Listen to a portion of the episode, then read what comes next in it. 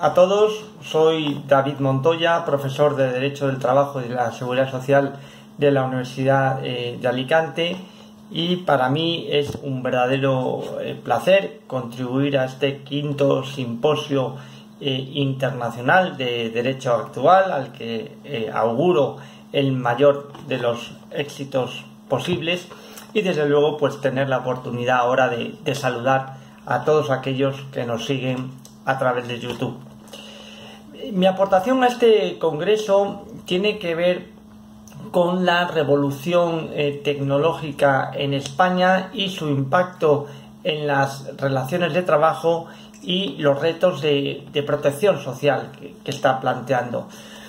Yo creo que no descubro nada nuevo si digo que la automatización, la robotización, la proliferación de la inteligencia artificial son fenómenos exponenciales e imparables que afectan a todos los órdenes de nuestra vida y que sin duda pues no constituyen una moda pasajera, sino que han venido para quedarse y para eh, ir a más. Por ello, pues la verdad es que es lógico que los que nos dedicamos al estudio de las relaciones laborales nos planteemos qué eh, repercusiones está produciendo sobre las relaciones de producción la llamada disrupción tecnológica y qué retos de protección social plantea. Y esas son pues precisamente las cuestiones que abordo en mi trabajo. Yo creo que sin duda estaremos todos de acuerdo que el principal temor que todos tenemos asociados a la proliferación de las nuevas tecnologías es el de su impacto sobre el empleo. Aquí eh, me detengo en dos grandes cuestiones. Una es la de eh, cuál es el futuro del trabajo y otra es la de cuál será el trabajo del futuro. Es decir, cuánto empleo se creará y se destruirá a consecuencia de la disrupción tecnológica, por una parte, ¿no? Y por otra, qué tipo de empleo se va a generar a consecuencia de este fenómeno. Con respecto al futuro del trabajo, pues ya se sabe que aquí hay opiniones para todos los gustos.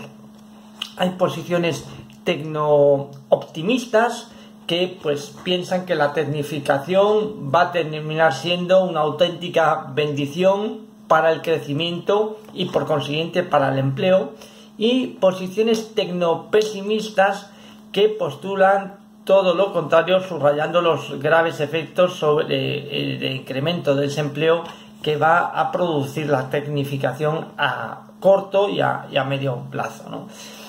Es difícil qué va a pasar. Eh, descendiendo al caso concreto, al caso de España, al caso español, yo soy francamente tecnopesimista o me alineo con los tecnopesimistas porque creo que existen motivos sobrados para para posicionarse eh, en esta corriente. ¿no?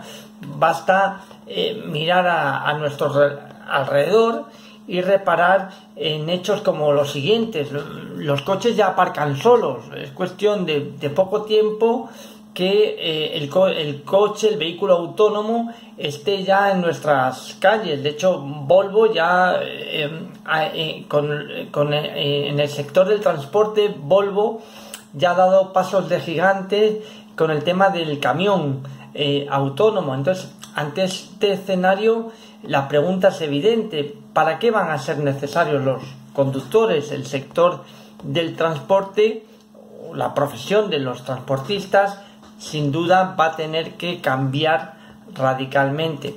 Luego pensemos en la atención telefónica al cliente. Hoy en día está totalmente robotizada, es imposible llamar como consumidores a cualquier compañía y que te atienda un ser humano al teléfono. Siempre hay detrás una máquina, un robot. Eh, la figura de la eh, operadora telefónica, del señor o señora que nos atendía al teléfono, pues casi ya parece algo exótico y algo de, otro tiempo, ¿no? O los supermercados, cuando vayamos, vamos a hacer la compra, cada vez hay más de las llamadas cajas amigas. Eh, o los aeropuertos, que a veces se, van, se ven más los mostradores automáticos de facturación que te permite facturar las maletas. sin intervención humana. Pues bien, esta tendencia de, yo creo que sí, de acentuarse va a ser especialmente preocupante para el empleo en España y singularmente por dos motivos. Por una parte, eh, somos un país que está actualmente a fecha de hoy a la cabeza de Europa en desempleo, con una tasa de desempleo del 15,6% de la población activa, más de 3 millones de desempleados, un 41% de desempleo eh, juvenil, lo que son cifras que significan que todavía no hemos recuperado el empleo que se fue perdiendo a partir de la crisis del 2008. Pues bien, si a nuestro paro estructural debemos añadir el que se genere eh, a consecuencia de la digitalización y el que se está generando con los efectos perniciosos sobre la economía de la crisis del COVID-19, pues el panorama yo creo que puede ser absolutamente desolador.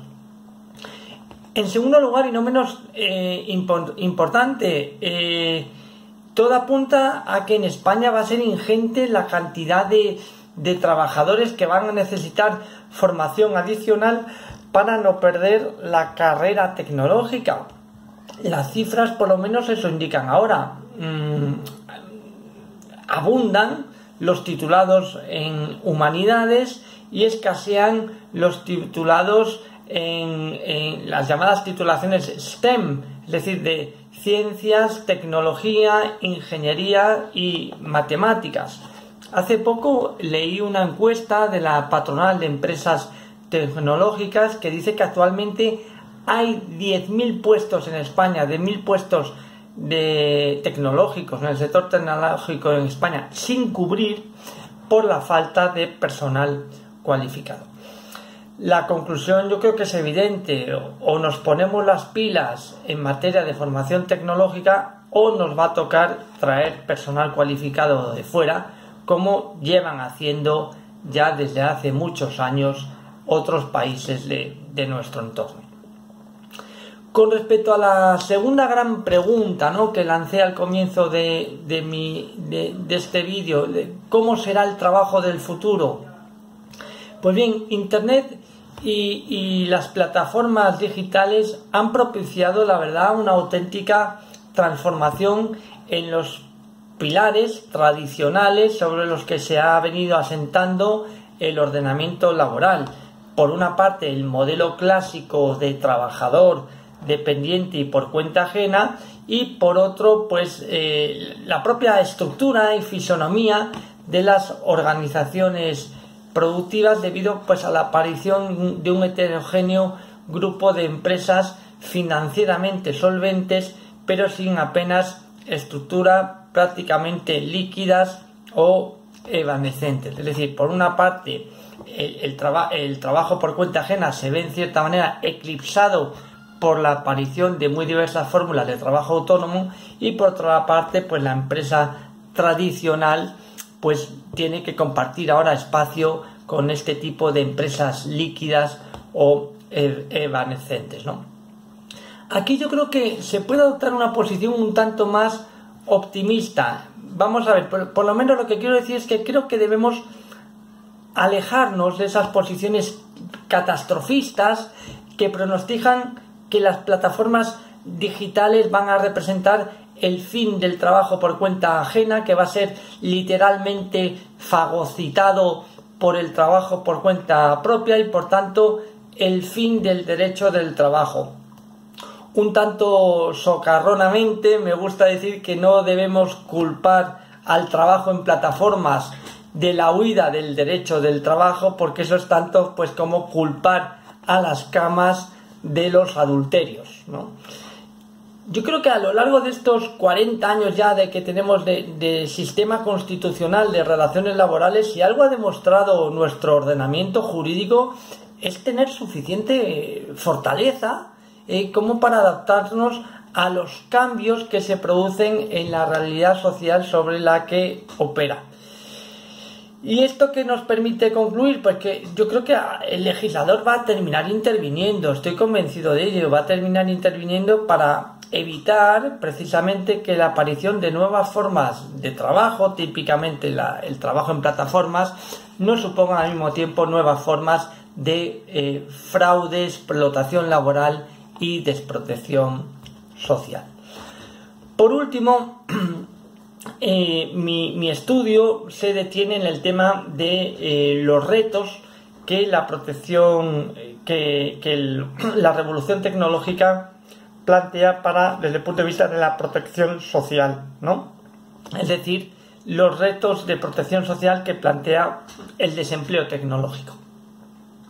Aquí eh, paso revista a tres propuestas que llevan ya varios años encima de la mesa, ¿no? Por una parte, la de eh, la instauración de una renta básica una universal o una renta básica de ciudadanía.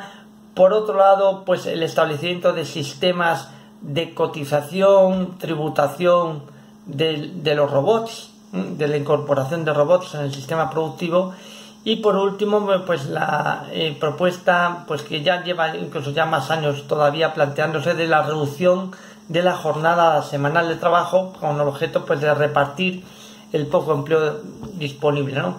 Bueno, por razones que no hay caso exponer ahora, yo valoro que o creo que son propuestas bien intencionadas, pero a la hora de la verdad difícilmente viables o difícil de, de ejecutar, difícil de llevar a, la práctica pues a corto o medio plazo. ¿no?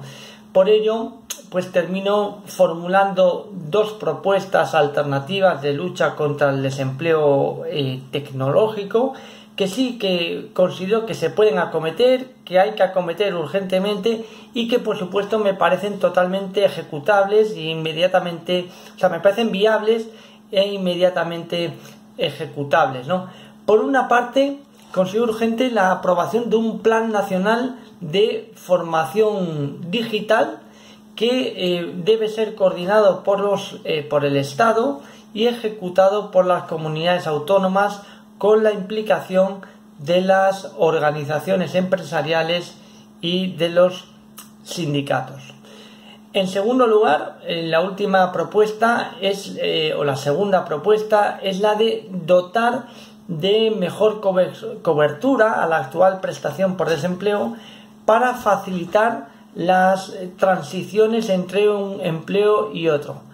Háganse ustedes cuenta que en España eh, actualmente nuestra legislación en vigor exige una cotización mínima de 12 meses para causar derecho a una prestación de 4 meses. Sin embargo, si uno va a las estadísticas, eh, la mayor parte de los contratos celebrados a fecha de hoy en España pues tienen una duración inferior al año. Por tanto, yo creo que podría ser muy interesante para evitar situaciones de descobertura o de desprotección eh, social, rebajar a la mitad, a seis meses, nada más la duración del periodo de cotización exigido para causar derecho a la prestación por desempleo de 12 meses a 6, aunque ello pues pudiese representar al tiempo una rebaja en la cuantía de la prestación por desempleo, pero al menos de esa forma pues eh, se potenciaría o se aumentaría el alcance subjetivo y el ámbito protector de la prestación. Ha sido un verdadero placer, muchas gracias y eh, hasta la próxima.